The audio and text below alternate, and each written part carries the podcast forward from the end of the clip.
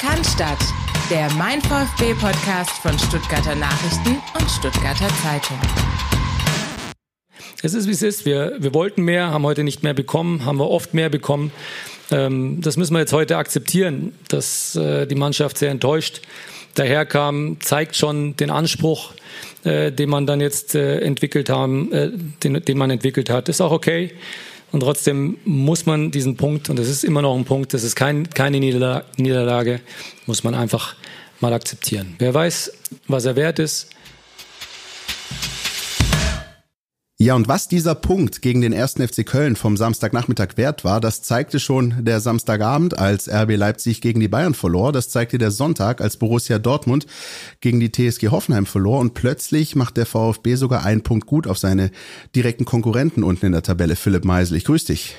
Ich war am Samstagabend nach getaner Arbeit in einer Stuttgarter Lokalität, beziehungsweise in einer Cannstatter Lokalität, die nennt sich Pfiff, einige kennen die bestimmt da sind normalerweise äh, VfB-Fans unterwegs, die es wirklich ernst meinen. Und ich glaube, da haben sich mindestens zwei, drei Dutzend ordentlich schmutzig gefühlt, indem nämlich alle gejubelt, als Harry Kane dieses Tor noch macht hinten raus, weil natürlich klar war dadurch, ja, ähm, der VfB macht echt noch einen gut hier, ja. Und ähm, das war am Mittag gegen 17, 20, 25 so natürlich nicht erwartet worden. So ist es. Wir werden über dieses Spiel gegen den 1. FC Köln natürlich sprechen, blicken im Schlussteil unserer Folge voraus auf die nächste Partie am Samstagabend beim VfL Wolfsburg. Aber in unserem großen Mittelteil heute haben wir auch einen großen Gesprächspart, denn am Wochenende geht auch die Regionalliga wieder los und wir konnten mit dem Trainer des VfB 2 Markus Fiedler sprechen und dieses Gespräch hört ihr nachher in unserem großen Mittelpart. Ich würde sagen, Philipp, zuerst aber schauen wir mal in aller gebotener Kürze auf dieses 1-1 gegen Köln. Wie fällt dein Fazit aus zum Spiel? Mein, also ich, du bist auch im Stadion gewesen. Ja. Bei mir war es gefühlt so, ich hatte den Eindruck, dass die Zuschauer im Stadion jetzt gar nicht so enttäuscht waren, sondern die haben das hingenommen und gesagt, Punkt, okay erstaunlich fand ich, dass die Spieler eher deutlich gefrustet erschienen als die Zuschauer irgendwie. Ja, das war ein Teil dieser Ambivalenz, die da irgendwie zu greifen war, den ganzen Nachmittag lang, ja, äh, oder zu sehen war. Auch auf dem Platz hast du Dinge gesehen, die nachher von Spielern beispielsweise als arrogant ähm, benannt wurden, die sahen von oben teilweise einfach das wie ein Klassenunterschied aus. Ja, denn der VfB hat durchaus für eine Phase von 20, 25 Minuten lang äh, hat raushängen lassen, diesen Klassenunterschied. Ähm, ja, ich, ich, ich saß da auch mit meinem äh, Kollegen Dirk Preis und nachher noch in einem Pressekonferenzraum und wir haben uns so angeguckt und gesagt, weißt du, also irgendwie schon komisch. Es ist noch keine 18 Monate her, da hast du dann eines zu eins gegen den ersten FC Köln gefeiert, als wäre es äh, sonst was, ja.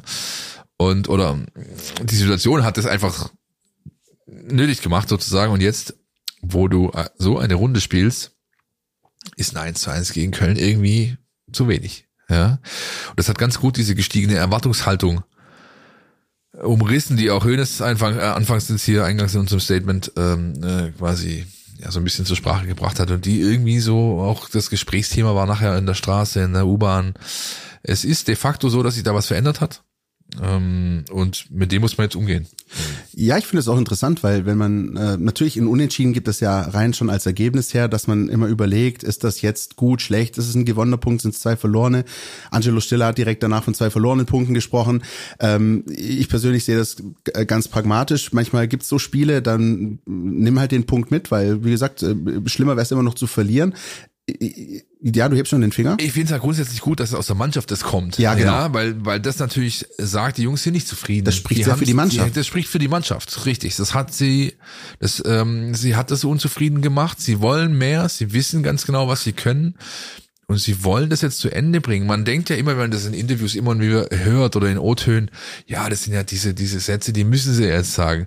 Nee, aber es ist halt echt in dem Fall. Die wollen wirklich diese Nummer jetzt so zu Ende bringen. Und dann ist es halt nervig, wenn du gegen den Abstiegskandidaten zu Hause nur als eins spielst, ganz einfach. Du hast mir quasi mit deinem gehobenen Finger und der Aussage genau meine Schlussfolgerung genommen. Aber genau das ist es. Das ist eigentlich das beste Zeichen, dass gerade aus der Mannschaft diese Unzufriedenheit kommt und dass die Mannschaft sich wahnsinnig ärgert, weil sie eigentlich weiß, was sie kann, was sie, weil sie vermutlich auch weiß, wo sie die Punkte hat liegen lassen und das aber möglichst schnell auch wieder gut machen will. Und das finde ich fast das beste Zeichen aus diesem Samstag. Man kann nicht jedes Spiel gewinnen, aber dass diese Mannschaft diese Gier hat, jedes Spiel gewinnen zu wollen und sich maßlos ärgert, wenn es da mal nicht klappt, Das freut mich, denn wir hatten in 280 Folgen Podcast schon oft äh, die äh, Situation, dass beim VfB schnell Genügsamkeit so ein bisschen ja, einzutiert. das werden halt jetzt, es kommen halt auch noch Spiele jetzt, wo du genau das brauchst.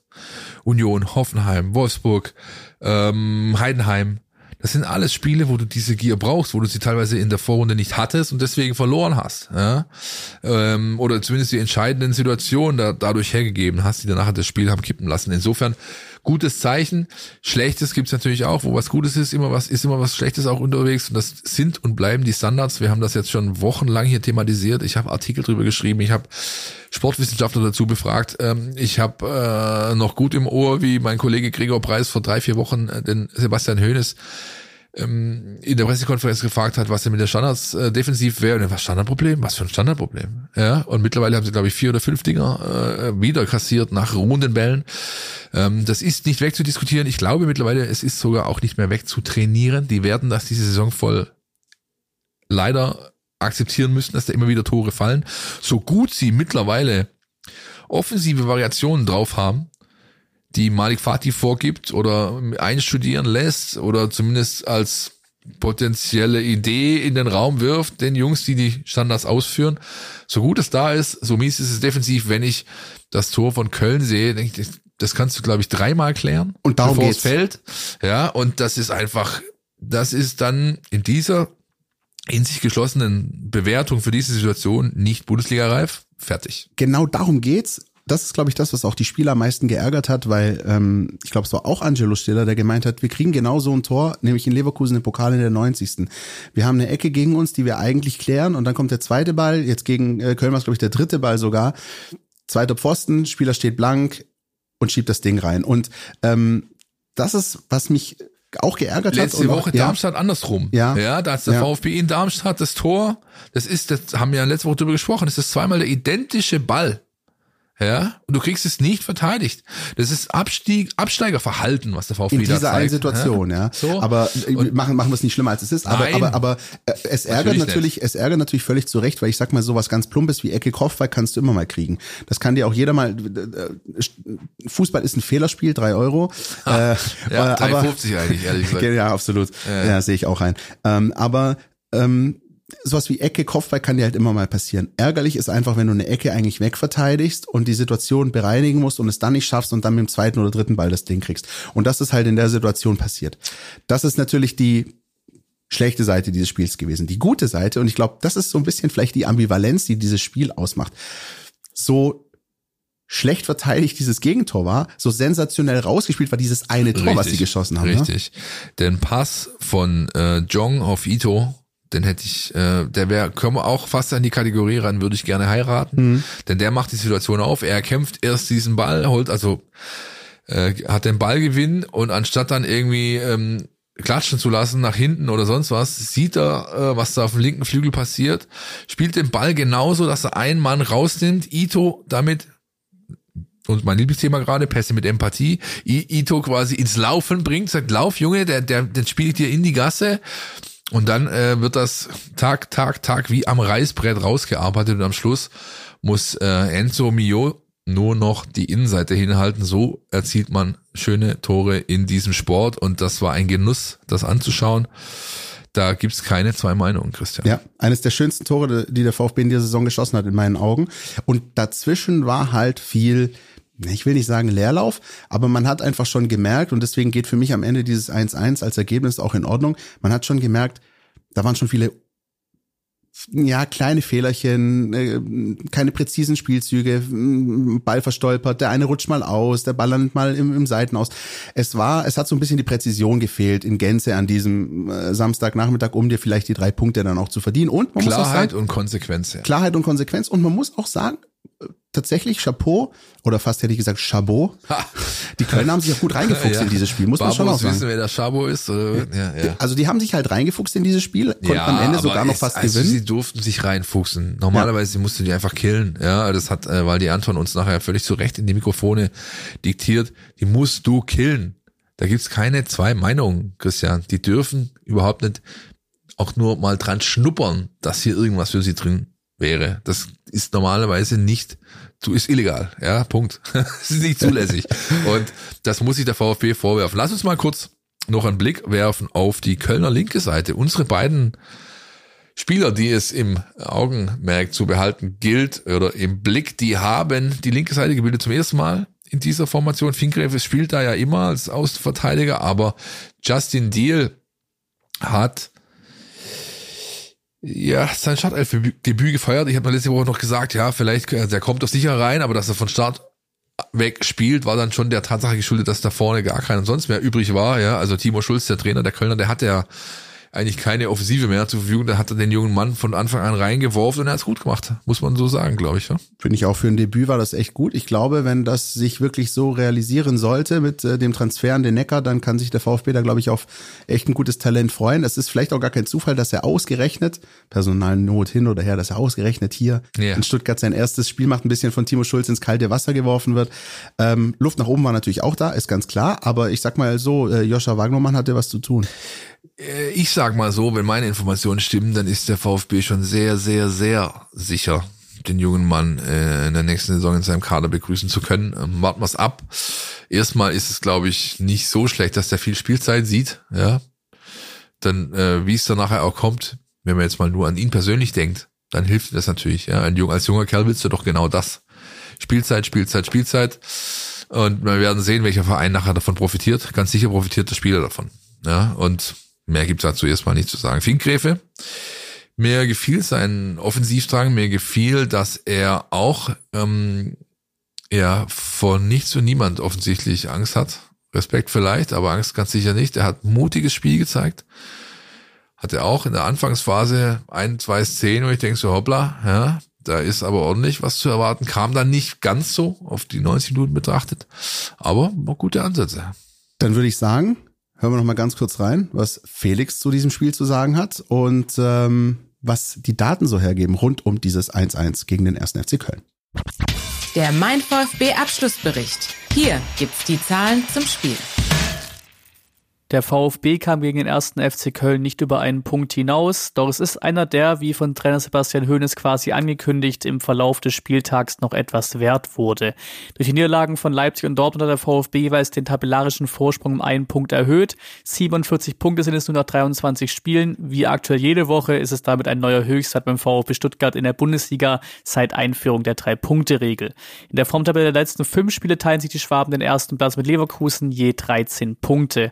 Der ausführlichere Blick auf die Tabelle ist an der Stelle mal angebracht. Sechs Punkte vor Platz 6, sieben vor Platz 5, 13 Punkte vor Platz 6, 17 vor Platz 7 und 8, also damit auch dem ersten nicht-europäischen Tabellenrang bei noch elf ausstehenden Spielen. Und es sind 30 Punkte Abstand auf den Relegationsplatz 16 aus der letzten Saison. Fast auf den Tag genau vor einem Jahr verloren die Stuttgarter noch auf Schalke. Das 1 zu 1 war erst das zweite Unschieden des VfB in der laufenden Saison nach dem 1 zu 1 gegen Leverkusen. Führig legt es schon den siebten Treffer auf, Höchstwert im Kader. Dazu sind es für ihn jetzt schon mehr Torvorlagen als in seinen bisherigen Bundesliga-Saisons zusammen.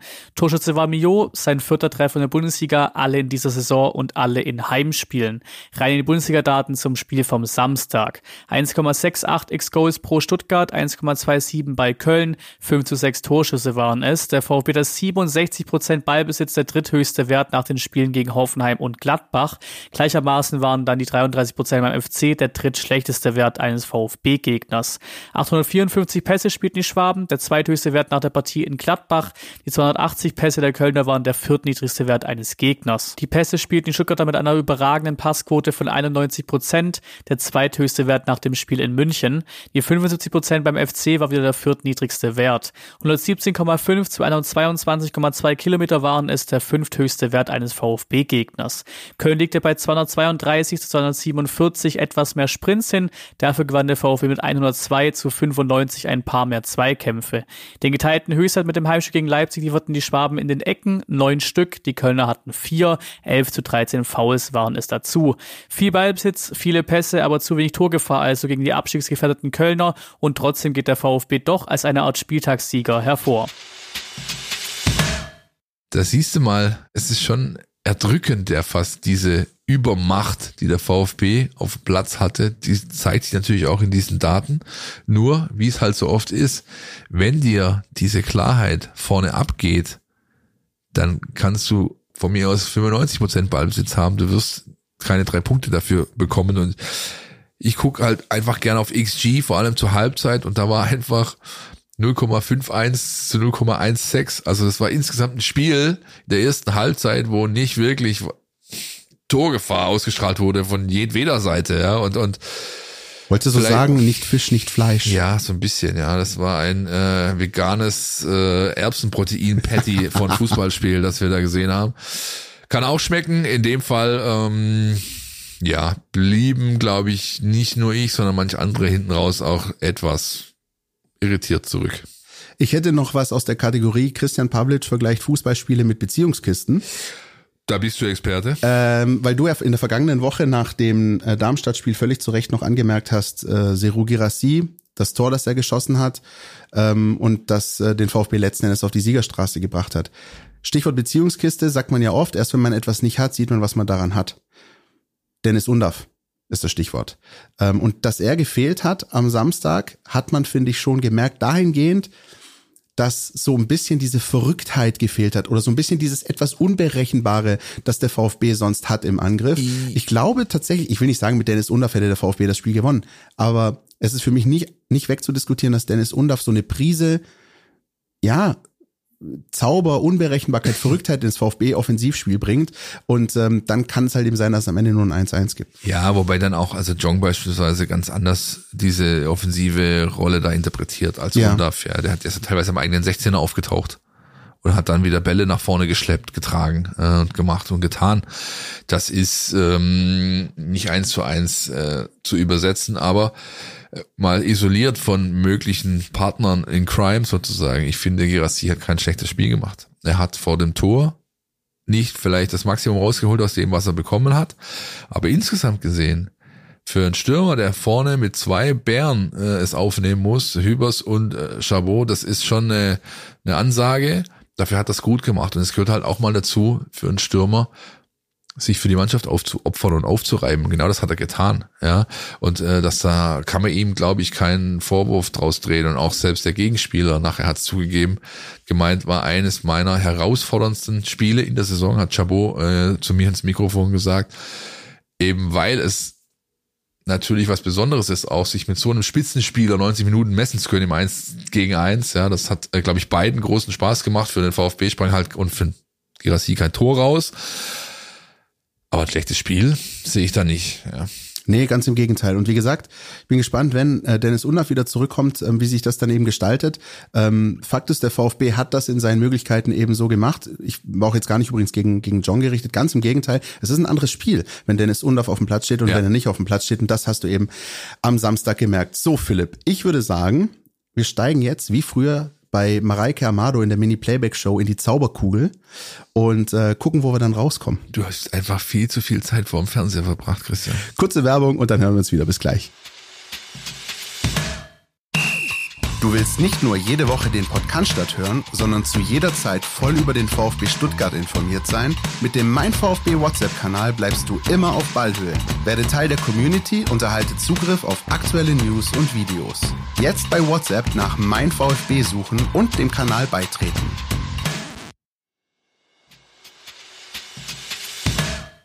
Und wie von Zauberhand befinden wir uns plötzlich in Stuttgart-Bad Cannstatt in der Mercedesstraße und freuen uns, dass wir mit Markus Fieler sprechen können, dem Trainer des VfW 2. Markus, grüß dich. Hallo ihr beiden.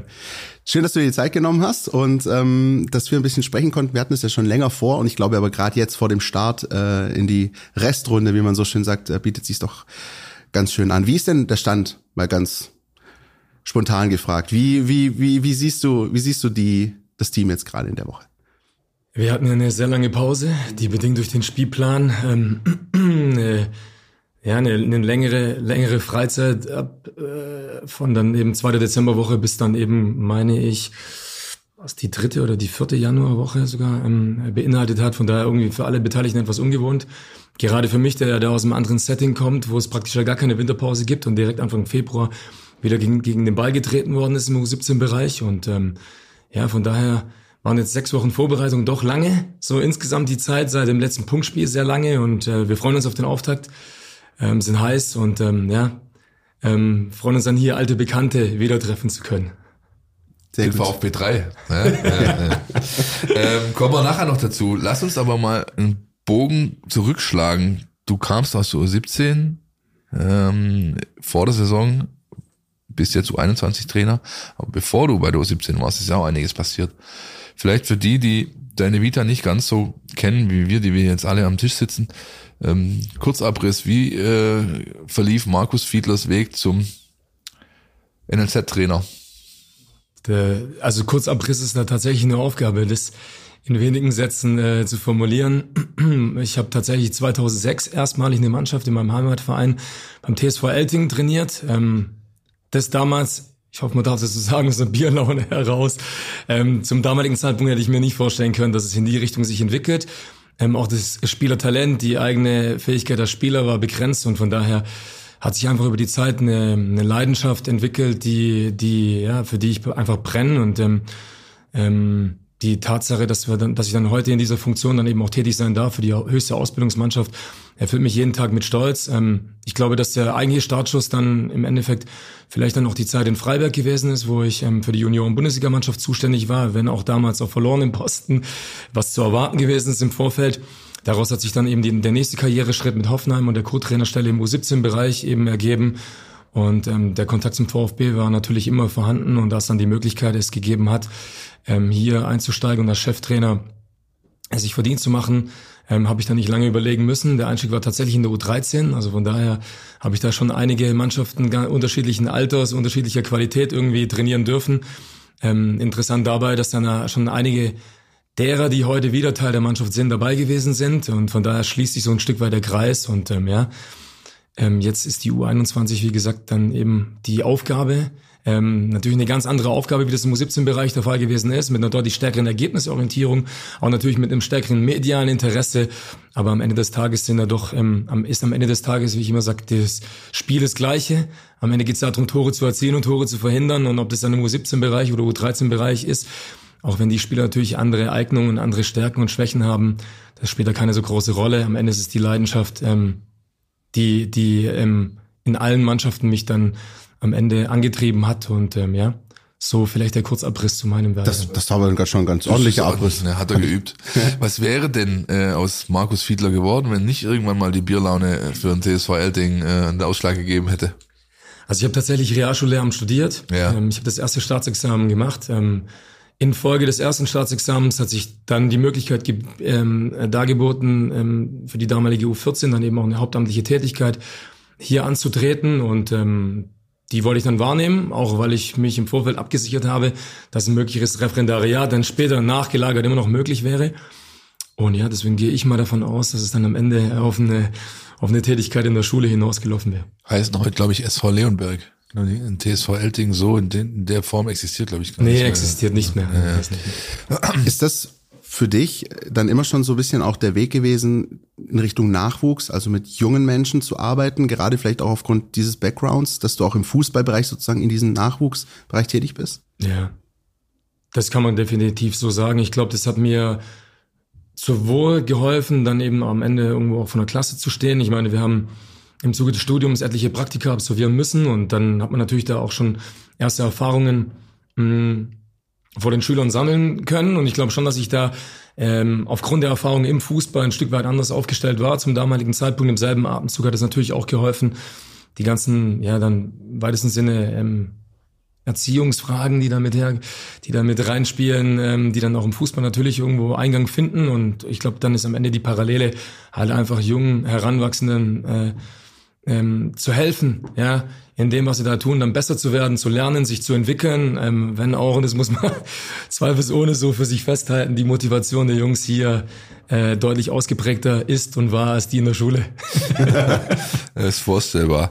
Als du, als du in, in Hoffenheim im LZ warst, da war da auch ein gewisser Herr Nagelsmann, der heute die ähm, deutsche Nationalmannschaft trainiert. Ähm, der gilt ja als jemand, der durchaus als ehrgeizig und auch als entsprechend kompetent, äh, was Fußballausbildung angeht, äh, bezeichnet werden darf. Hat er eine bestimmte Rolle gespielt oder war das irgendwie dann der letzte Funke, den es gebraucht hat, jemanden zu sehen wie ihn, der auch früh aufgehört hat, aktiv Fußball zu spielen, dann sofort auf diese Karte irgendwie setzte und da dann, ähm, glaube ich, schon vielen, die ihn da beobachtet haben, vermitteln konnte, äh, dass er ganz nach oben wollte? Ja, also, also ich, ich würde ihn jetzt nicht als Vorbild oder so bezeichnen, ja. weil den Weg, den er genommen hat, also den erwarte ich jetzt mir nicht. Also das sind Dinge, die man nicht beeinflussen kann. Yeah. Ich kann jeden Tag meinen Job bestmöglich machen und dann wird die Zeit zeigen, was dabei rumkommt. Aber für mich war schon absehbar damals, als ich als Co-Trainer nach Hoffenheim kam, ähm, dass er ein herausragendes Trainertalent ist, sowohl ähm, was jetzt seine Persönlichkeit angeht, seine Rhetorik, aber halt eben auch seine Qualitäten auf dem Rasen, Inhalte zu vermitteln. Ich glaube, das ist am Ende die Kernkompetenz auch eines Trainers, dass er nicht nur in die Köpfe der Spieler reinkommt und sie emotional mitnehmen kann, ähm, so dass sie dann halt eben auch für seine Idee brennen, sondern dass dann halt eben diese Idee auch auf dem Platz halt eben Anwendung findet und im besten Fall dann halt eben auch Ergebnisse abwirft. Und ich glaube, da war er damals natürlich in beeindruckender Manier schon unterwegs und ich habe da schon mir auch erwartet, dass sein sein Weg in diese Bereiche führen kann und führen wird. Ähm, dass es dann so schnell ging, das war dann damals auch überraschend. Da haben natürlich dann auch ein paar glückliche Umstände sicherlich dazu geführt. Ähm, aber wir haben uns damals im Büro geteilt gehabt und haben uns natürlich regelmäßig auch über Fußball ausgetauscht, ähm, über seine Ideen ausgetauscht. Ähm, und ähm, von daher ja, ähm, bin ich dankbar, die Erfahrung gemacht zu haben, mir ein Jahr mit ihm das Büro teilen zu dürfen und viele gute Gespräche mit ihm geführt zu haben.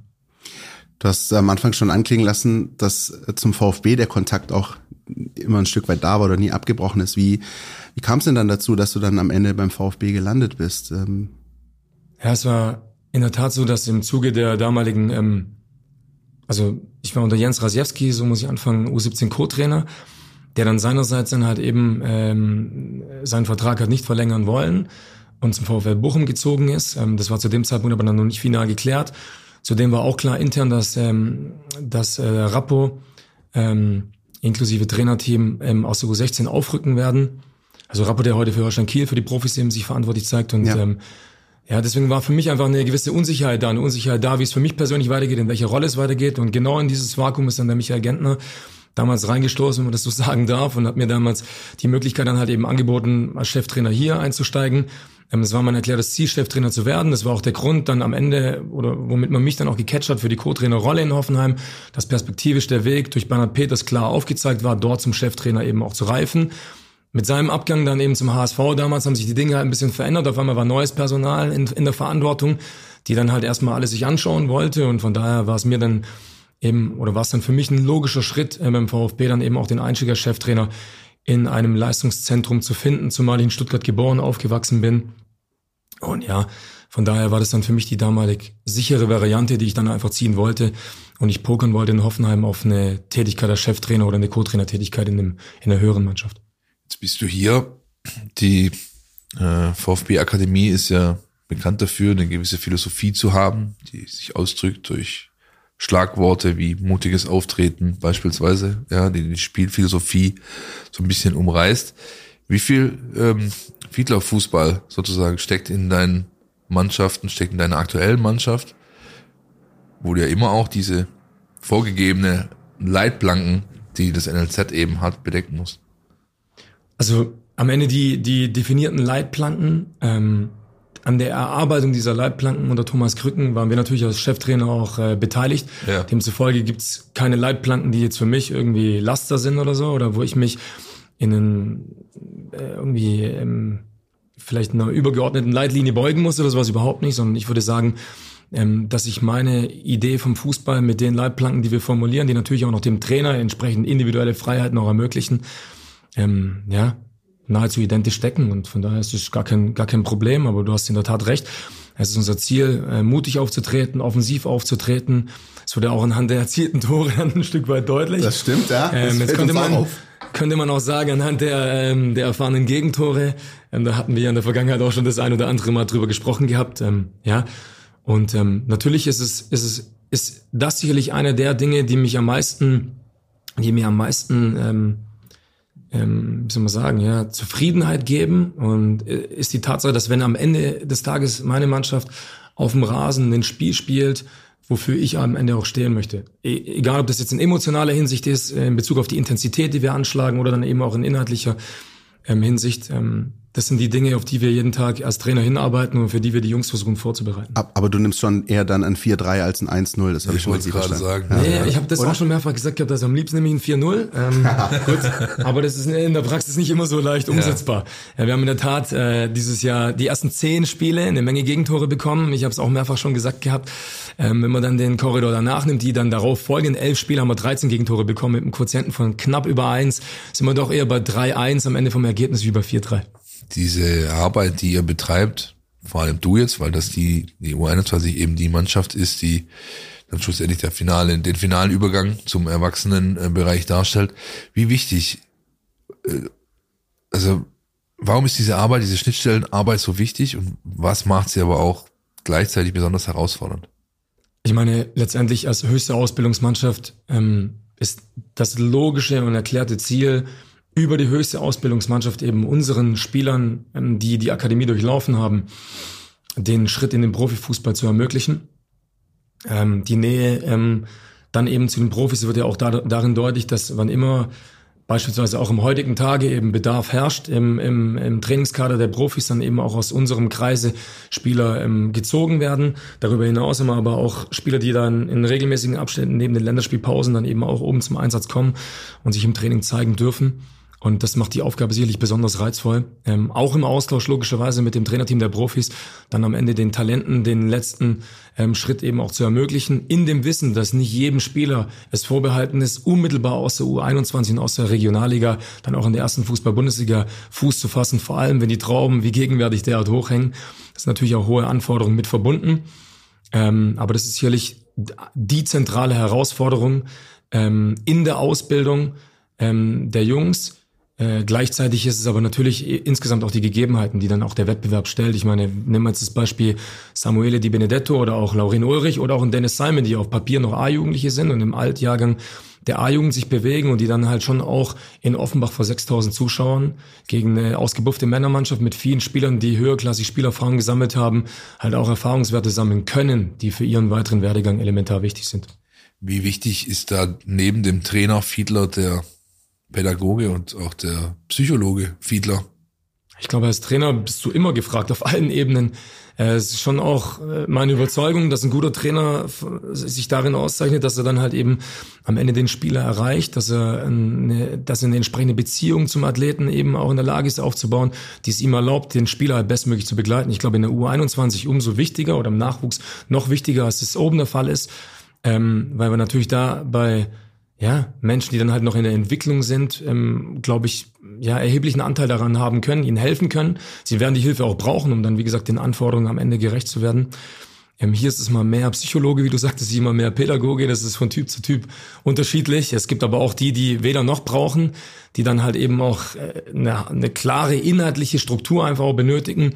Und so versuche ich halt jeden Tag, jedem Einzelnen so individuell wie möglich gerecht zu werden, in dem Wissen, dass es im Kontext Mannschaft eine Herausforderung ist, jedem Einzelnen dann am Ende auch ja individuell gerecht zu werden.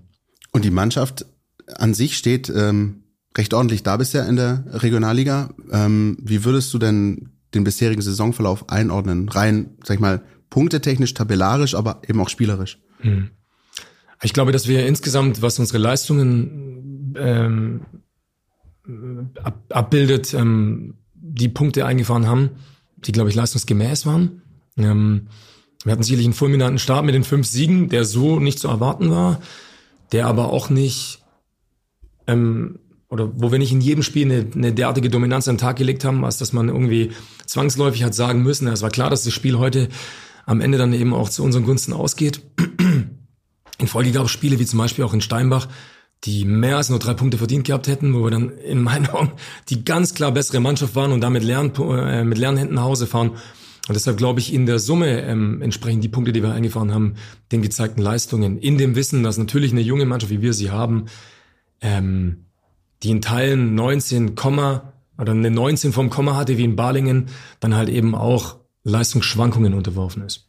Die Phase kurz vor der Weihnachtspause, die tut schon weh. Ja. Ne? Da waren zwei, drei Spiele dabei, ja. die euch äh, vielleicht auch eine bessere Ausgangsposition jetzt für die Restrunde dann gekostet haben. Ja, ich glaube halt, wir haben natürlich da die beiden Spiele in Fulda und in Balingen irgendwo auf schneebedecktem Rasen gehabt. Das waren natürlich dann auch Spiele, die ich will nicht sagen, eher Lotterie waren, aber die dann schon irgendwo auch den Zufall mh, Fulda war doch dieser Wintereinbruch. hat. Das war der Tag mit dem Wintereinbruch. Da seid ihr hingefahren und dann. Genau. Äh, Und dann war der Platz ja komplett schneebedeckt.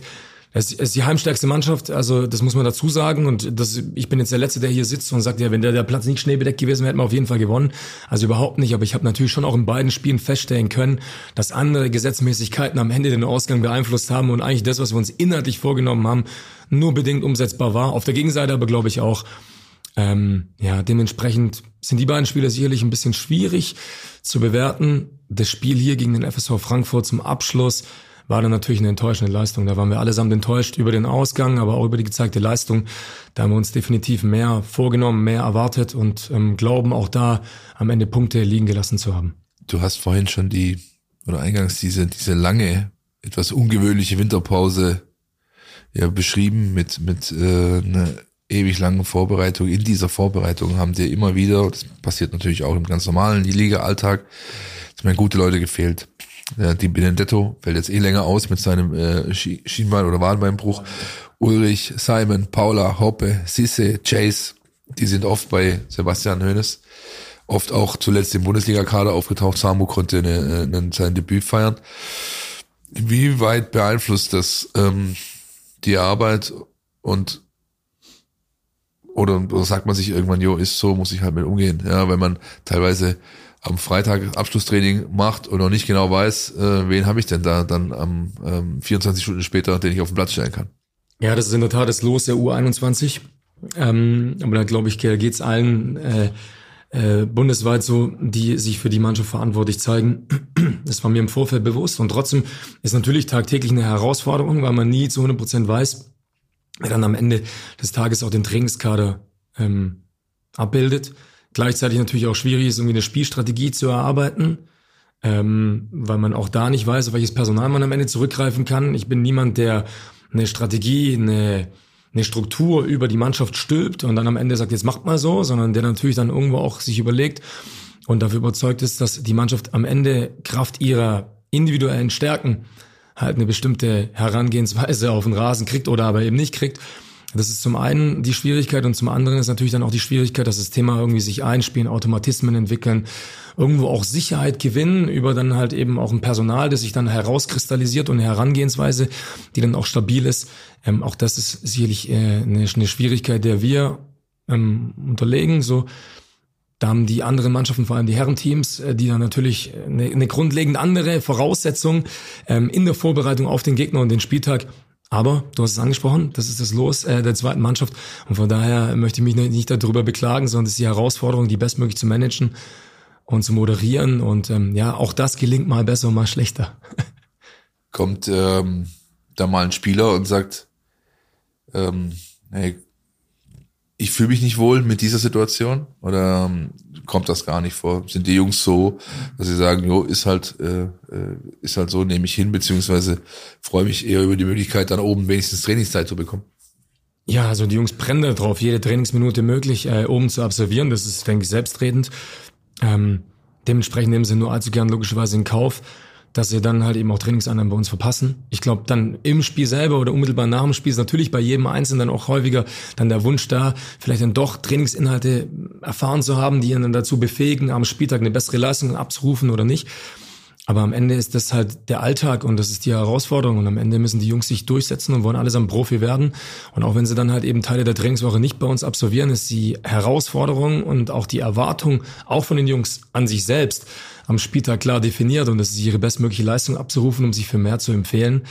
Ähm, dass da die da Widerstände eben auch aus dem Weg zu räumen sind, liegt dann in der Natur der Sache. Wieso hat Dejan Gallien bislang, bislang solche Trainingsminuten nicht gesehen? Weil die Leute, also uns das, wir haben in dieser bisherigen Saison äh, VfB zwei spezifische Fragen in unserem Postfach, keine andere mehr bekommen, außer eben jene. Warum der Typ, der 15 Buden macht in der Vorrunde der Regionalliga, nicht wenigstens mal in der Länderspielpause zwei, drei Trainingstage äh, bekommt, um sich da zu zeigen.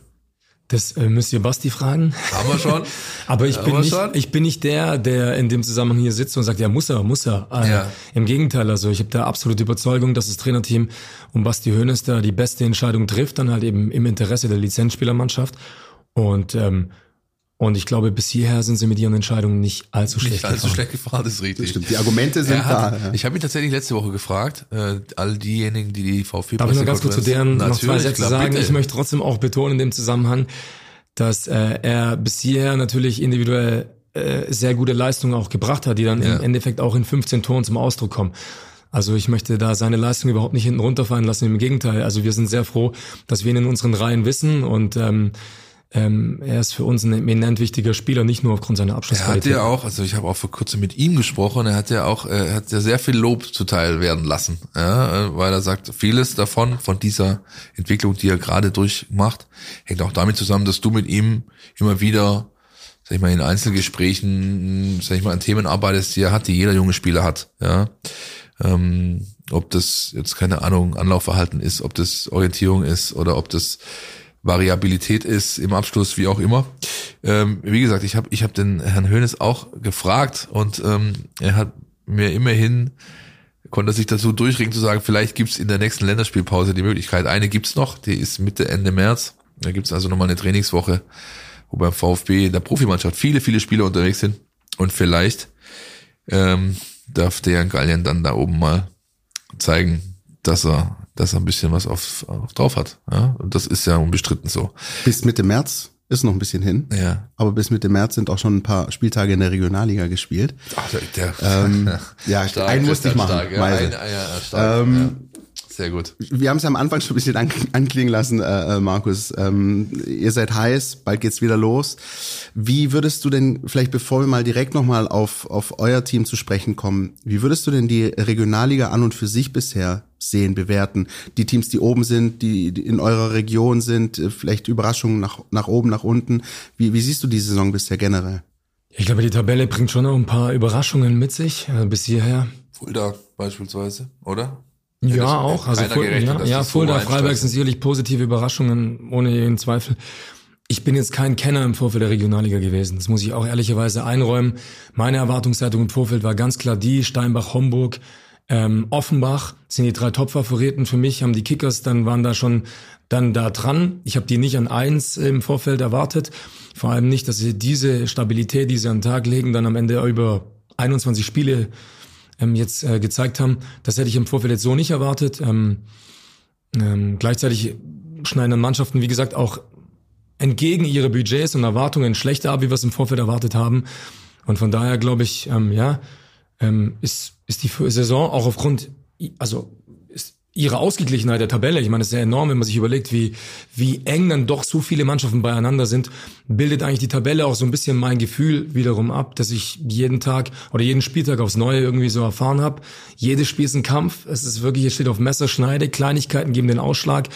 Und ich glaube, das erklärt dann auch, warum so viele Mannschaften dann sich doch so nah beieinander bewegen. Ja. Wie sehr nervt noch das Derby und nehmt euch da was vor für die Rückrunde? Ja, äh, ich, ich glaube, dass das Derby damals einfach zu einem falschen, zu einem schlechten Zeitpunkt kam. Es kam direkt in Folge einer Länderspielpause. Ähm, wir sind ähm, sicherlich von den Länderspielpausen gebeutelt, nicht in der Lage gewesen, ähm, uns derart auf dieses Spiel vorzubereiten, wie das jetzt zum Beispiel auf der anderen Seite der, der Fall gewesen ist. Auch die Möglichkeit, dann vor so vielen Zuschauern dann aufzulaufen, hat dann so sein bisschen sein Übriges getan und der Spielverlauf war natürlich brutal. Mit der frühen Verletzung von Trabant, dann unmittelbar darauf Jordan Meyer verletzungsbedingt runter und dann waren einfach, glaube ich, auch zu viele Umstellungen für den Tag da, zu viele Hürden, die es aus dem Weg zu räumen galt und spätestens mit dem 0-1 nach der Pause hat das Spiel dann eigentlich einen Verlauf genommen, ähm, ja, dem wir nichts mehr entgegenzusetzen hatten. Ähm, es motiviert uns natürlich dann umso mehr, dass wir dann im Rückspiel hoffentlich die Schwarte auswetzen und, ähm, und Revanche nehmen können. Ist da noch was drin? Bei Kickers hat plus acht. Ähm, der zweite Platz ist, glaube ich, drei, vier Punkte weniger weit von euch entfernt. Also Kickers haben vier Punkte Vorsprung auf den zweiten meines genau, Wissens. ja, ja, ja. Also ich, ich glaube, ihr habt acht Punkte Rückspann auf den auf den ersten und auf den zweiten sind es, glaube ich, vier oder Sind zwei. vier auf. Aufnahme. Ähm, Vier und vier gibt acht. Ja, danke Christian. Ich bin da nicht so gut. ich bin da nicht so gut, äh, wie jetzt wirklich alle wissen. Ähm, ja, mach eine Ansage. Nee, brauche ich nicht machen. Ähm, also die, die Tabelle ist, habe ich ja damals auch gesagt, ja, war nach fünf Spielen eine nette Momentaufnahme. Und im Augenblick sind natürlich acht Punkte erstmal im Brett. Ähm, also wir gehen nicht in die Vorbereitung auf die Rückrunde mit dem Ziel, dass wir am Ende aufsteigen und Erster werden wollen, Ja. überhaupt nicht. Ähm, das wäre auch aufgrund der Tabellenkonstellation gegenwärtig auch ein Stück weit vermessen, wie ich finde. Ähm, sondern wir konzentrieren uns auf unsere eigene Leistung. Ich glaube, wir sind in der Hinrunde immer dann damit gut gefahren, wenn wir bei uns geblieben sind, wenn wir die Dinge, die von uns zu beeinflussen waren, auch ähm, beeinflusst haben mit allem, was uns zur Verfügung steht. Damit ist auch personell gemeint. Ähm, und, ähm, und dann werden hoffentlich die Ergebnisse weiter folgen. Ähm, welcher Tabellenplatz dann da am Ende dabei rumkommt, das ist gegenwärtig schwer abzusehen. Wir wollen die bestmögliche Tabellenplatzierung, das sage ich auch offen und ehrlich. Ist nicht so, als dass ich sagen wollen würde, dass mir der Tabellenplatz gänzlich egal ist. Aber ähm, meine Erfahrung auch aus der Vergangenheit ist die, ähm, dass wir, wenn wir bei uns bleiben, uns auf unsere eigene Leistung konzentrieren, auf unsere Entwicklung konzentrieren, Punkte, die logische Konsequenz sind und ähm, dann auch eine bessere Tabellenplatzierung. Jetzt trefft ihr zum Start an diesem Wochenende auf die TSG Balingen oder VfB 3, ja, weil viele, viele Spieler, die dort sind, hier mal in der Akademie waren oder bei Kickers in der Ausbildung waren. Also da sind viele, die schon mal in Stuttgart waren, unterwegs. Ihr habt jetzt in der Winterpause den Luca Kriebsch dahin noch abgegeben. Ähm, Baling war in den letzten Jahren eine Mannschaft, jedes Mal, wenn die hierher kamen, haben die was mitgenommen. Ja, ähm, wie Jetzt stehen sie unten drin, also es stehen vielleicht auch unter ihren Erwartungen äh, da. Wie siehst du den Auftakt oder wie gefährlich ist der Gegner? Wie geht er in dieses Spiel rein? Man will ja jetzt nach so einer langen Winterpause, äh, schaut er wahrscheinlich alle mit den Hufen ohne Ende. Ich will nicht wissen, was da im Training diese Woche los ist. Da werden die Funken äh, sprühen, nehme ich an. Wie geht er rein in diese Partie? Wir haben tatsächlich heute den Trainingsauftakt, nachdem wir zwei Tage freigegeben haben. Also von daher kann ich noch nicht bestätigen, dass da Funken sprühen, aber ich hoffe sehr. ich glaube auch, dass es notwendig werden wird. Ähm, äh, die TSG Baling hat letzte Woche ja bereits oder letztes Wochenende gegen Steinbach Nachholspiel, genau. sein Nachholspiel absolviert, haben dementsprechend schon Wettkampfhärte eben auch erlangt, haben, glaube ich, auch durch den Dreier, den sie da eingefahren haben, ein Stück weit gegen eine Mannschaft, wo man es im Vorfeld auch nicht zwingend erwarten konnte, ähm, auch eine, jede Menge Selbstvertrauen getankt. Neues Trainerteam, Euphorie, die dann damit ähm, reinspielt viele ehemalige Spieler, die dann ihre Wurzeln ähm, hier haben oder die viele Jahre die Akademie durchlaufen haben, Co-Trainer das ja durchlaufen haben, ähm, Co-Trainer eingeschlossen. Ja. Dementsprechend ähm, wird es eine, eine knifflige Aufgabe, die da vor uns liegt. Ähm, ja, wir tun gut daran, uns bestmöglich auf das Spiel vorzubereiten. Das werden wir tun. In dem Wissen, dass jedes Regionalligaspiel auch in der Hinrunde bei der TSG Balingen am Ende halt eine ganz enge Nummer ist. Damals hat's einen Kopfball aus schätzungsweise 15 Meter von Luan Simnica kurz vor Schluss gebraucht, um dieses Spiel überhaupt zu gewinnen. Und da gab es jede Menge Momente davor, ähm, wo ein Spiel durchaus hätte in, oder wo das Spiel durchaus hätte eine andere Wendung nehmen können. Ja, von daher sind wir gewarnt, gewarnt ähm, vor den Qualitäten des Gegners und dann halt eben auch der besonderen Herausforderung, gegen so viele ehemalige anzutreten. Man merkt schon seit Jahren, Philipp, ne, du warst schon bei paar Spielen davor, die sind schon heiß gegen den VfB immer. Das war immer so. Das war immer so. Ich, ich habe noch keins jetzt natürlich wie auch, weil das Trainerteam ja neu ist, aber es war meistens war Martin Braun hier der der Übungsleiter und ähm, der hat schon jedes Mal das dicke Grinsen äh, im Gesicht gehabt, wenn ich ihn dann nach dem Spiel noch um eine Stimme gebeten habe. Ach, der Meißel wieder. Jedes Mal, wenn sie kommen, läuft's gut für uns. Ich, ja, ich dachte schon, dass ich vielleicht gar nicht mehr auf die Anlage darf irgendwann. Dann bleibst du hoffentlich weg jetzt. Ja, das, ja, wollte, das ich wollte ich gerade hören. Wochenende tatsächlich nicht da, richtig, genau. Ich bin in der äh, Die Chancen steigen, Markus. Ja, ein Glück. Markus, bevor wir äh, den Part mit dir beschließen, haben wir noch eine Sache, die wir im Vorfeld nicht mit dir besprochen haben und die machen wir jetzt. Entweder oder. Unser Podcast Tiki Taka. Wir haben ein, äh, jeder Gast, der uns neu ist oder zum ersten Mal da ist, der muss mit uns einen Podcast Tiki Taka durchlaufen. Ja? Ein, äh, eine kleine äh, äh, Session mit drei Entweder-Oder-Fragen. Die kriegst du jetzt gestellt. Du entscheidest dich für eine Antwort und begründest diese Antwort im Idealfall. Ja, äh, aus, Idealfall. Im, na, du, also uns wäre es recht, wenn es so, wenn es so käme, ja, wenn du, wenn, du- ja, aber wir starten einfach mal rein. Spielsystem 442, flach oder Raute? Weder noch. Ach ja, Ich weiß nicht, ob ich da nicht einen Vorgriff aufs Wochenende bereit war. in Baling haben sie kein Internet, ja, die werden das dann, ja. Reicht dir das oder muss ich mich tatsächlich für Nein, der beiden nein, entscheiden? nein, nein, Aber wenn nein, ich mich nein. entscheiden müsste, dann ähm, dann dann, äh, dann würde ich jetzt tatsächlich zu einer Nerd-Antwort greifen und sagen, das ist reine Zahlenspielerei. Ja. Ich kann aus beiden beides machen. Okay. Okay, das ist gut. Nehmen wir. Äh, Kulinarik.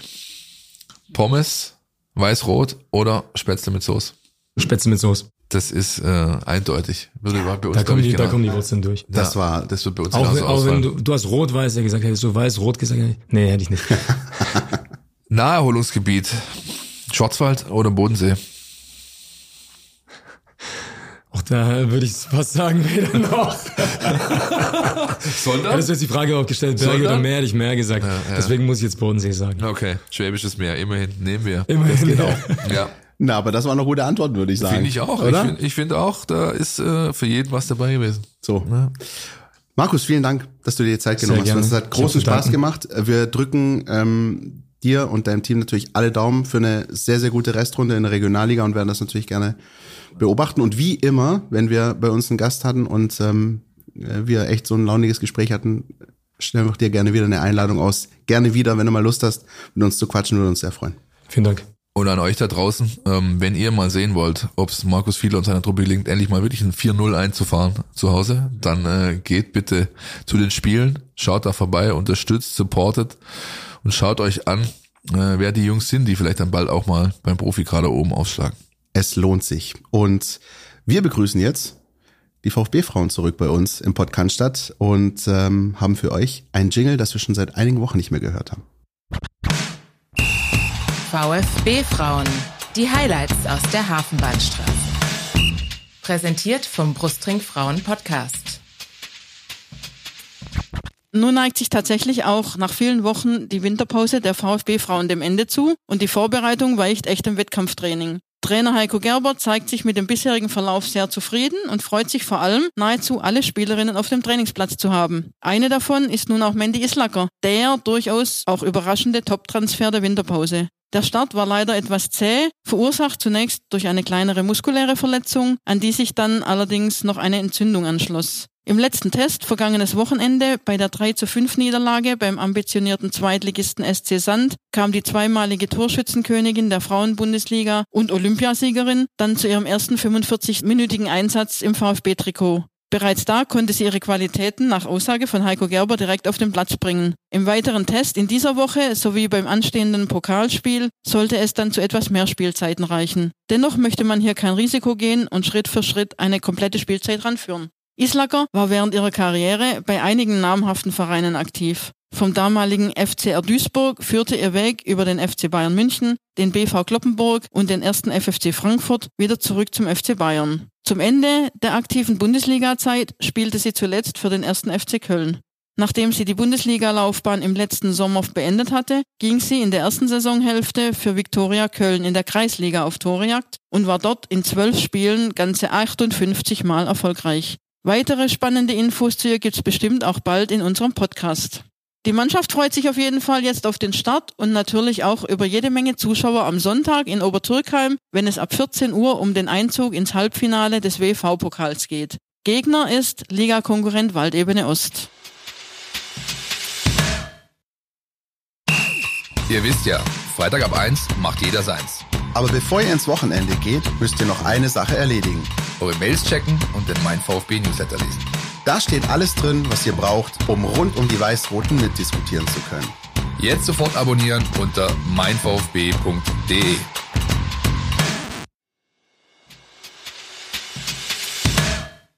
Samstag 18.30 Der VfB Stuttgart gastiert beim VfL Wolfsburg und mit im Gepäck hat er nicht nur das Ziel, drei Punkte mitzunehmen, sondern offenbar auch ganz, ganz, ganz, ganz, ganz viele Fans, Philipp. Tausende, Christian. Tausende, es ist die zweite Invasion, äh, die sich in den wenigen äh, kommenden Wochen zeigen wird. Die nächste wird in Hoffenheim stattfinden. Auch da sind offiziell äh, sechs bis 7.000 Tickets an Stuttgart gegangen, an Stuttgarter gegangen. Inoffiziell dürfte es eine fünfstellige Zahl sein, und zwar eine satte fünfstellige Zahl. In Wolfsburg ist es ähnlich. Da hat man dann noch ähm, Kontingente freigegeben sozusagen, sodass der VfB nicht nur einen Auswärtsblock füllt, sondern eigentlich eine Auswärtskurve. Ähm, und auch ich freue mich sehr, zugegen sein zu dürfen. Von Autostadt zu Autostadt äh, nehme ich den äh, Deutsche Bahn und das mit äh, vielen Kumpels und Es wird so ein richtiges Männerwochenende.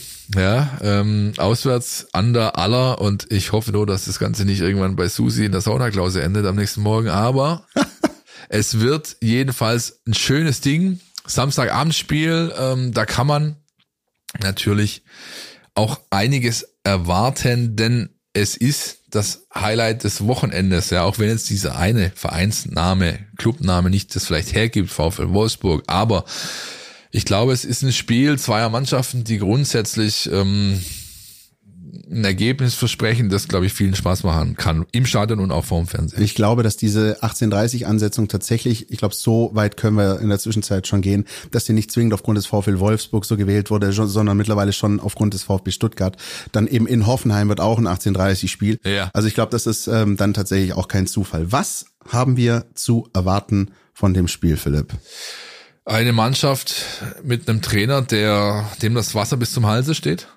Der sich irgendwie jedes Wochenende von Unentschieden zu Unentschieden hangelt irgendwie, ne? eine und so Fußball spielen lässt. Das lässt er auch, wenn ihm nicht das Wasser bis zum Halse steht. Niko Kovac ist nicht bekannt dafür, einen allzu innovativen spielerischen Ansatz seinen Mannschaften mitzugeben. Es ist eher dann schon ähm, Umschaltfußball, Büffelherde, Frankfurt, ja, die guten Zeiten. Und jetzt ist es halt so ein bisschen Fußball. Denkst, okay, der hat eigentlich Material zur Verfügung, das zumindest entsprechend teuer war. Aber er kriegt das irgendwie nicht auf den Rasen. Wenn ich zum Beispiel sehe, wie ein Lovro Meyer sich da äh, von Spiel zu Spiel durchquält, das hat ja, also kein Wunder fragen die Leute, warum zur Hölle hat man für den 30 Millionen Euro ausgegeben. Ja, das zeigt dann in keiner Phase, dass er das wert ist oder mal wert war.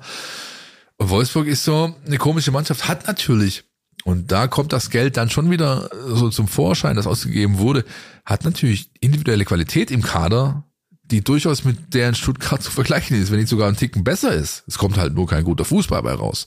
Und auch kein Mannschaftsfußball vor allem. Ja, ist dann immer wieder einer, der so die Kohlen aus dem Feuer holt. Ein paar Wochen lang war es der Wind. Ja, äh, zuletzt ist es ähm, immer wieder mal äh, Václav Czerny gewesen, der eine Bude gemacht hat. Jetzt haben sie sich mit Kevin Behrens vorne noch einen Arbeiter reingeholt, der sich da aufreiben soll und Räume reißen und vielleicht ab und zu mal wird er angeschossen, wie eins Kurani früher, keine Ahnung, ja, aber es ist ich sehe dahinter kein Konzept mehr irgendwie. Das ist einfach nur noch, okay, wir boosten unseren Kader mit möglichst viel Geld und möglichst ähm, individuell starken Spielern, aber daraus was zu formen, das ist Trainersache und das hat Nico Kovac bis jetzt für, mein, für meine Begriffe nicht geschafft. Ich äh, meine, es ist schon fast anderthalb Jahre her. Da habe ich in diesem Podcast gesagt, Nico Kovac wäre eine lame duck beim VfL Wolfsburg. Also es ist erstaunlich, dass das wirklich so lange durchhält. Ähm, vielleicht mangels auch in Alternativen, aber Oder teure Abfindung. ja, weiß. kann auch sein. Jedenfalls Nico Kovac hat's echt verdammt lang ausgehalten. Ich habe den wirklich schon vor einem Jahr gesagt, der hat ja keine Chance mehr. Jetzt ist er immer noch da und ähm, ist aber irgendwie auch gefühlt schon seit Monaten so in Frage gestellt und da schwebt immer so dieses Damoklesschwert einer möglichen Entlassung über Wolfsburg. Ähm, passiert ist es äh, stand jetzt noch Nico nicht. Stand jetzt noch nicht. Ich glaube, und äh, das würde ich tatsächlich an der Stelle sagen, ähm, bin ja normalerweise eher so ein bisschen der Pragmatiker. Ich glaube, dieses Spiel allerdings am Samstag kommt wie gerufen für den VfB, ähm, um dafür zu sorgen, dass ähm, Nico Kovac in zwei Wochen nicht mehr Wolfsburg-Trainer ist. Das ist eine Chance. Das muss der VfB als Chance sehen. Ich meine, es ist jetzt auch nicht gehässig für die zwei Wolfsburg-Fans, die uns hier zuhören. Sorry, ne, ist nicht Also so ich gemeint, kenne einen aber, davon persönlich, insofern. ja, aber ja, tr- meine es hoffentlich ernst, meinst du das? Ne? Aber du, du weißt, worauf ich hinaus will. Der Ja, VfB natürlich da zu einem ich das. angenockten Gegner, die Stimmung ist so meh und eigentlich kannst du da hinfahren und wenn du dein Spiel spielst, was du kannst, ähm, dann, dann ist da was drin. Und ich finde, was übrigens da auch Hoffnung macht in, in die Richtung, ist echtes Hinspiel. Das ist für mich eines der für die Saison wegweisendsten Spiele des VfB gewesen. Ähm, der hat einen guten Start gehabt in der Hinrunde, jeder, der sich erinnert. Auch da war es ja dann so, ähm, Darmstadt, Köln, äh, Mainz geschlagen und dann äh, ging es zu Hause gegen den VfL Wolfsburg und man lag nach einer echt nicht guten Hälfte 0-1 hinten zur Pause. Spielte dann in der zweiten Hälfte auch noch auf die Untertürkheimer, was ein bisschen ungewohnt ist und bei manchen so ein bisschen Bauchkrummeln äh, verursacht. Und dann kam einmal Gerassi, zweimal Gerassi, dreimal Gerassi und das Ding ging 3-1 aus. Und äh, ich glaube, Nico Kovac wusste am Ende nicht so wirklich, wie er dieses Spiel verloren hat. Und für den VfB war es so ein bisschen dieser Weckruf, ey, wir können in dieser Saison alles. war eines dieser Spiele, wo Anton, weil die Anton, glaube ich, in a row äh, die Platzwahlen verloren hat. Das Ja. war am Anfang der Saison, war das vier, fünf Mal der Fall zu Hause. Und ja, ist so gewesen, richtig, Christian. Ich glaube aber, das ist ein Muster, das sich nie nochmal wiederholen wird. Mhm. Ähm, wir werden da am Wochenende was anderes sehen, einen anderen Spielfilm erleben. Und ähm, ich glaube auch, dass Wolfsburg gelernt hat, ein Stück weit, ja, und sich äh, nicht nochmal so auf dem falschen Fuß erwischen lassen möchte, wie es eben damals der Fall war. Wer dann diejenigen sein werden, die für den VfB da versuchen, drei Punkte zu holen, wird sich zeigen. Die Trainingswoche war abwechslungsreich, sagen wir es mal so. There are good news and there are bad news. Um, ähm, the bad news, Trainer kaputt, ja, mehrere Tage ähm, ans, nicht ans Bett gefesselt, glaube ich, aber schon so angeschlagen gesundheitlich, dass er nicht auf dem Platz stehen konnte. Klang auch schon am Samstag ein bisschen ja, ja, ja, so angeschlagen. Ähm, Atta musste pausieren. Dafür ähm, Good News, Undaf Nübel dürften beide zur Verfügung stehen am Wochenende wenn vielleicht auch im Falle von Undaf nicht gleich von Beginn an. Ja. Und ähm, wenn ich persönlich eine Einschätzung abgeben möchte, dann oder darf, dann würde ich sagen, wir werden das Startelfdebüt von Moda Hut erleben, mhm. der ähm, gegen Köln also die personifizierte Ambivalenz war eigentlich, der hatte zwei, drei, der kam rein, war belebend, der zweite richtig geile Aktion mit tollen Verlagerungen, langen Diagos und dann zwei Ballverluste, wo du beides mal in den Kolben da reinrennst und nicht oben schon beinahe in die Tischkante gebissen hätte in der Pressetribüne vor Wut, weil das einfach so ersichtlich war. Der personifiziert ja auch so ein bisschen dieses Spiel ja, gegen Köln, ne? Und weil, ja. ja, und, und äh, dennoch wurde vom Trainer ähm, einen ganzen Strauß Blumen vor die Tür gestellt bekommen, also verbal Natur nach, äh, nach dem Spiel in der Pressekonferenz. Ich kann mir gut vorstellen, wenn der die ganze Woche durchtrainiert hat und eben Atta das nicht konnte, dass dann mal der Versuch gestartet wird, mit zwei spielenden Sechsern diese Nummer anzugehen. Ja, also mit so Stiller, Stiller, ich glaube, da, da gibt's auch schon wieder Mails. Ja. Anje und äh, Mo. Er ist halt, er ist halt kein Schauspieler namens Ben. Richtig, ja. Und ähm, wir werden da, glaube ich, das, das sehen. Ich kann mir das gut vorstellen, auch weil es das Wolfsburger Mittelfeld gut aufnimmt. Ja, ähm, du hast nicht diesen einen, äh, sag ich mal, gegen den es einen defensiven Sechser braucht bei den Wolfsburgern. Du hast da auch eher so die spielerischen Typen. Du hast einen Arnold, du hast einen Meier und so weiter. Da kann ich mir schon vorstellen, dass das mal so probiert. Wenn die Trainingswoche passt beim äh, ausgeliehenen Neuzugang dann kann das schon passieren, glaube ich. Ich glaube übrigens auch, dass das ähm, im Gegensatz zur ersten Hälfte in der Hinrunde, dass Wolfsburg kein Stenzelspiel sein kann, weil der hatte in der ja. Hinrunde, da ist er ausgerutscht und im Gegenzug fiel dann dieses 0-1. Auf der anderen Seite bin ich der Meinung, dass es eben eine Leistungssteigerung von Joscha Wagnermann brauchen wird. Ähm, der finde ich hat gegen Köln nicht sein allerbestes Spiel gemacht, hat auch die Flanke beim 1-1 unterschätzt. Und den wirst du aber brauchen, weil das ist tatsächlich die, äh, die linke Seite von Wolfsburg versus die, die rechte Abwehrseite des VfB wird ziemlich wichtig sein. Und ähm, äh, gehe ich aber davon aus, dass das, dass das klappen wird, weil auch Joscha Wagnermann hat bisher in seiner VfB-Zeit selten zwei schlechtere Spiele hintereinander gehabt. Vergesst mir auch bitte den Jong nicht. Ja. ja. nach so einer Performance, auch wenn ihm nicht die Luft gereicht hat für 90, nach so einer Performance hast du dir eigentlich, wenn du in der Trainingswoche jetzt nicht keinen Bullshit anbaust, dann hast du dir den Startelf eigentlich verdient. Ähm, deswegen auch ähm, glaube ich, dass Undaf eher von der Bank kommen wird, so er denn vollends fit wird. Wer bei uns nicht von der Bank kommt, sondern absoluter Stammspieler ist, das ist unser Felix und der hat die Zahlen zum Spiel in Wolfsburg. Der Mein VfB Gegnercheck. Unser Blick in die Datenbank.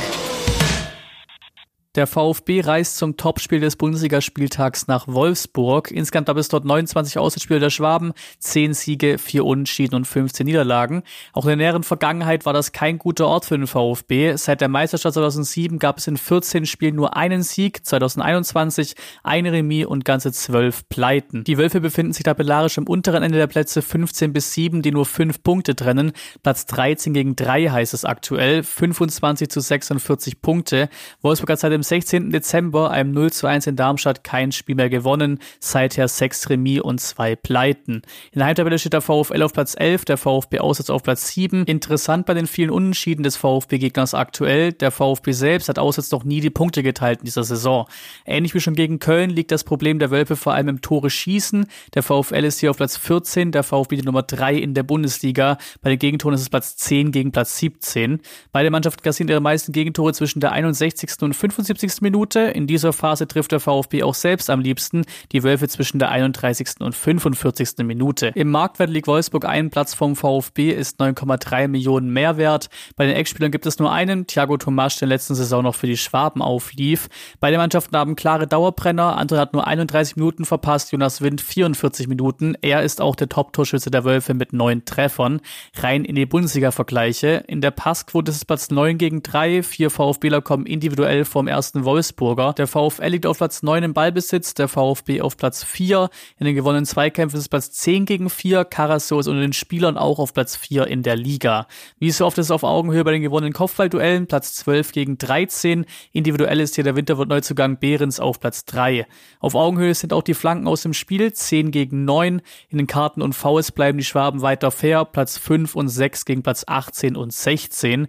Nun zu Werten, mit denen der VfB deutlicher das Nachsehen hat. Dies sicherlich auch den Spielweisen und Tabellensituation geschuldet. Laufdistanz Platz 4 gegen 13, Sprints Platz 2 gegen 12. Bei den intensiven Läufen ist Wolfsburg Spitzenreiter, Platz 1 der VfB auf der 14. Individuell sind Maier auf der 1 und Mähle auf der 5. Einige VfB-Fans werden wie immer mitreißen. In den vergangenen Saisons waren es jeweils 2000 Auswärtsfans. Dieser Wert dürfte locker übertroffen werden. Bedankt an Herrn Felix und ähm, viel Spannendes, finde ich, zu diesem Spiel in Wolfsburg.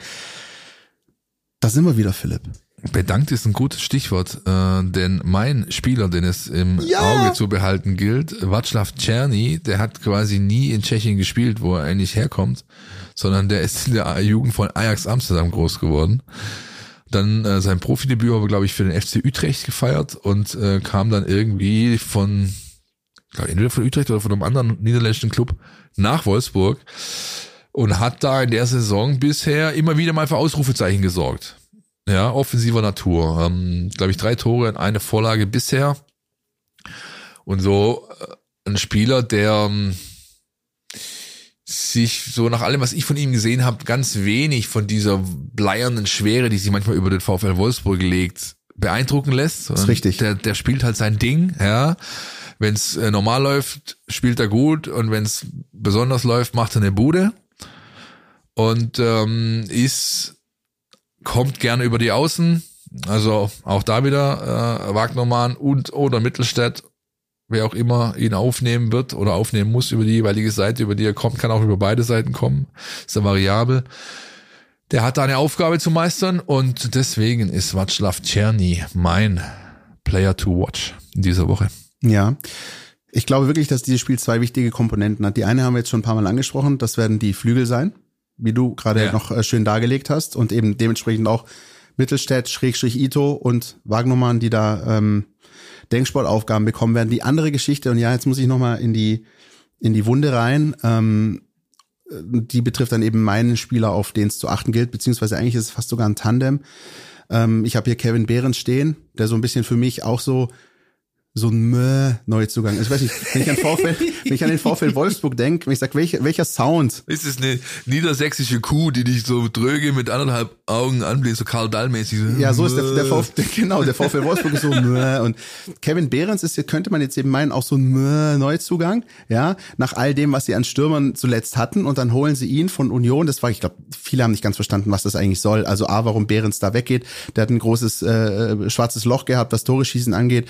Wechselt dann jetzt nach Wolfsburg, hat jetzt aber sein erstes Tor geschossen mittlerweile und ist deswegen gefährlich und ist auf jeden Fall zu beachten. Und das ist sozusagen der eine Teil. Der andere Teil, den ich eigentlich auch noch auf dem Schirm habe, aber hier nicht auf dem Zettel steht, ist Maxi Arnold, der Kapitän der Wolfsburger. Und Der das- ewige Maxi. und das ist die Wunde, auf die ich äh, hinaus will, nämlich die Standards. Und das ist halt eben, du kannst gegen noch so einen angenockten, noch so graumäusigen, noch so äh, durchschnittlichen Gegner spielen, bei dem möglicherweise der Gegner auf der Kippe steht. Mit Standards kannst du trotzdem Spiele verlieren. Und wenn die einen guten Tag haben und die VfB-Defensive keinen und Maxi Arnold kann Eckenfreistöße schlagen Richtig. und Kevin Behrens kann Kopfbälle, ähm, dann kann es halt trotzdem ein ungemütlicher Abend werden. Deswegen wird der VfB echt, ähm, ich meine, du hast vorher die These aufgestellt, das werden sie nicht mehr repariert kriegen. Ich hoffe es trotzdem, weil gerade so ein Spiel in Wolfsburg ist genau so ein Spiel, wo du halt, wenn es blöd läuft, auch 1-0 verlieren kannst durch so ein Ja, blödes und Tor. dann machen die ihre dämliche Disco an da mit ihren. Oh, hör auf. Ja, ja. Ja, ja, gut. Das wollen wir gar nicht, wir wollen gar nicht dran denken. Nein. Ähm, Gibt's noch was? Ich, ich hätte noch was. Gerne. Wir hatten diese äh, Woche einen Gast. Und den hören wir jetzt mal kurz. Hallo, hier ist Timo Gebhardt und ihr hört den Pod Cannstatt. Ha! Na, wer erinnert sich noch an den? Ich glaube, Christian und ich, wir beide natürlich sowieso, sonst hätten wir ihn nicht eingeladen, logischerweise, ja. Äh, wir waren damals, als Timo Gebhardt beim VfB Stuttgart seine großen Stunden hatte, beide noch äh, auf der Tribüne zugegen, haben diese Spiele, diese großen äh, Champions League Spiele auch natürlich live im Stadion miterlebt und uns jetzt besonders gefreut, diesen jungen Herrn, der auch erst 34 ist, ja, Ja. schon irre, der könnte natürlich echt noch Profifußball spielen, ja. Das ist echt irre, aber Wen haben wir warum? begrüßt hier bei uns in unserem improvisierten Studio? Und warum er eben kein Pro- Profifußballer mehr ist und was Ja. alles so nach seiner Karriere war, aber eben auch, wie er zu einem der talentiertesten deutschen Spieler wurde und zu, wie ich so gerne sage, dem heißen Scheiß, damals im Juniorenbereich und natürlich vor allem, wie seine Zeit beim VfB war, mit dem absoluten Höhepunkt der Vorlage zum 1-1 für Kakao im Champions League Achtelfinale gegen den FC Barcelona. Das gibt's bei uns zu hören in der Spezialfolge, die schon abrufbar ist auf YouTube und am Sonntagvormittag, glaube ich, auch in den Podcatcher. Richtig, wir haben es extra mal äh, so gemacht, dass wir unsere YouTube-Followern, das sind immerhin auch schon 2000 und ein paar zerquetsche, die uns da abonniert haben, einfach mal das jetzt äh, exklusiv hingestellt haben, weil wir es eben auch mitgefilmt haben, das ganze Ding. Ähm, am Sonntagmorgen, das heißt, wenn ihr ausnüchtert nach der Siegesfeier äh, wegen des VfB-Erfolges in der Autostadt, Oder auf der Rückfahrt im Bordbistro. so, habt ihr eine äh, Podcast Spezialfolge, die in euren Podcatchern wartet. Wir laden sie so gegen 9 Uhr am Sonntagmorgen in die entsprechenden Feeds und ihr könnt sie dann in aller Ruhe hören oder ja, doch, einfach genießen auch, während ihr euer erstes Konterbier am Dresen im Bordbistro bestellt. Weil was wir dann wirklich auch mitbekommen haben, auch aufgrund der ganzen Spezialfolgen, die wir schon gemacht haben, mit Felix Magath beispielsweise, so ein bisschen, ja, die Aktualität ist das, was wir hier so von Woche zu Woche machen, aber immer mal wieder auch so eine Zeitreise zu machen, Ja. zu schwelgen, Ja. ein bisschen sich Ja. zurückzuerinnern an die großen Zeiten, wie man so schön sagt, auch vor allem im Europapokal. Ähm, das gefällt euch da draußen auch, da freuen wir uns auch über euer Feedback und hoffen, dass ihr die Folge genau so genießen könnt, äh, wie wir äh, das Gespräch. Europapokal. Wow. Jetzt singt er doch wieder. Gut, dann, äh, wenn wir schon dabei sind, Podcatcher und so weiter, denkt dran, hier Glöckchen und Haken und Und sonst Sternchen, was. ja. Genau. Alles, was Alles man das. so irgendwie uns dalassen kann an Liebe, nehmen wir natürlich gerne und äh, freuen uns sehr darüber. Denkt auch an unseren WhatsApp-Kanal, der jetzt schon über 40.000 mittlerweile hat. Ähm, einfach bei WhatsApp nach den Kanälen suchen, mein VfB eingeben und da kriegt ihr alle Infos und auch einige Bilder von der Aufnahme mit Timo Gebhardt Ja. äh, aufs Auge und ähm, natürlich auch die aktuellen Informationen rund um den VfB am kommenden Wochenende, wenn es dann eben nach Wolfsburg geht. Das letzte Wort in dieser Folge hat einer, der in der vergangenen Woche vielleicht nicht seine beste Leistung hatte, aber durchaus was vorhat am kommenden Samstag in Wolfsburg. Joscha Wagnermann. Bis nächste Woche.